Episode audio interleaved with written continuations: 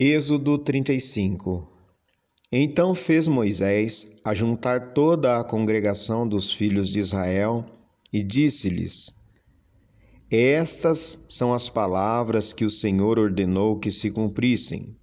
Seis dias se trabalhará, mas o sétimo dia vos será santo, o sábado do repouso ao Senhor.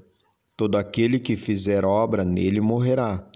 Não acendereis fogo nenhuma das vossas moradas no dia do sábado. Falou mais Moisés a toda a congregação dos filhos de Israel, dizendo: Esta é a palavra que o Senhor ordenou, dizendo: Tomai do que vós tendes uma oferta para o Senhor, cada um cujo coração é voluntariamente disposto, atrará por oferta alçada ao Senhor ouro e prata e cobre, como também pano azul e púrpura e carmesim e linho fino, e pelos de cabras, e peles de carneiros, tintas de vermelho, e peles de texugos e madeira de cetim, e azeite para a luminária, e especiarias para o azeite da unção e para o incenso aromático, e pedras sardônicas e pedras de engaste para o éfode e para o peitoral. E todos os sábios de coração entre vós virão e farão tudo o que o Senhor tem mandado. O tabernáculo e a sua tenda, e a sua coberta, e os seus colchetes, e as suas tábuas, e as suas barras, e as suas colunas, e as suas bases. A arca e os seus varais, e o propiciatório e o véu da coberta, a mesa e os seus varais, e todos os seus utensílios, e os pães da proposição, e o castiçal da luminária, e os seus utensílios, e as suas lâmpadas, e o azeite para a luminária, e o altar do incenso, e os seus varais, e o azeite da unção, e o incenso aromático, e a coberta da porta à entrada do tabernáculo, o altar do holocausto, e o crivo de cobre, que terá seus varais e todos os seus utensílios, e a pia sua base, as cortinas do pátio, e as suas colunas, as suas bases e a coberta da porta do pátio, as estacas do tabernáculo e as estacas do pátio e as suas cordas, as vestes do ministério para ministrar no santuário, e as vestes santas de Arão, o sacerdote, e as vestes de seus filhos para administrarem o sacerdócio.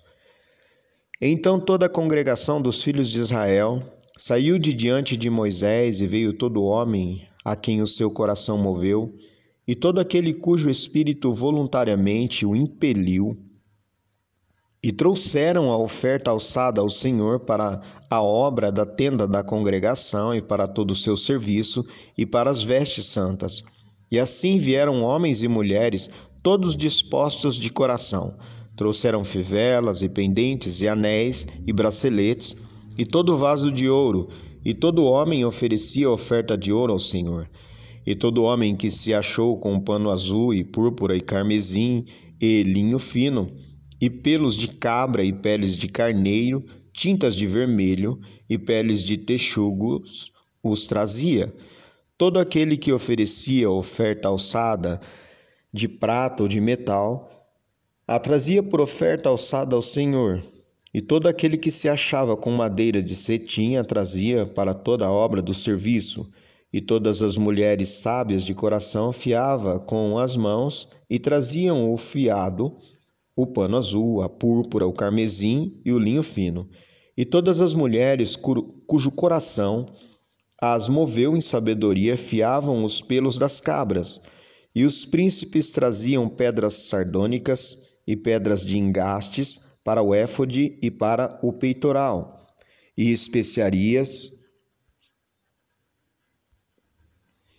e azeite para a luminária e para o óleo da unção e para o incenso aromático. Todo homem e mulher cujo coração voluntariamente se moveu a trazer alguma coisa para toda a obra que o Senhor ordenara se fizesse pela mão de Moisés. Aquilo trouxeram os filhos de Israel por oferta voluntária ao Senhor.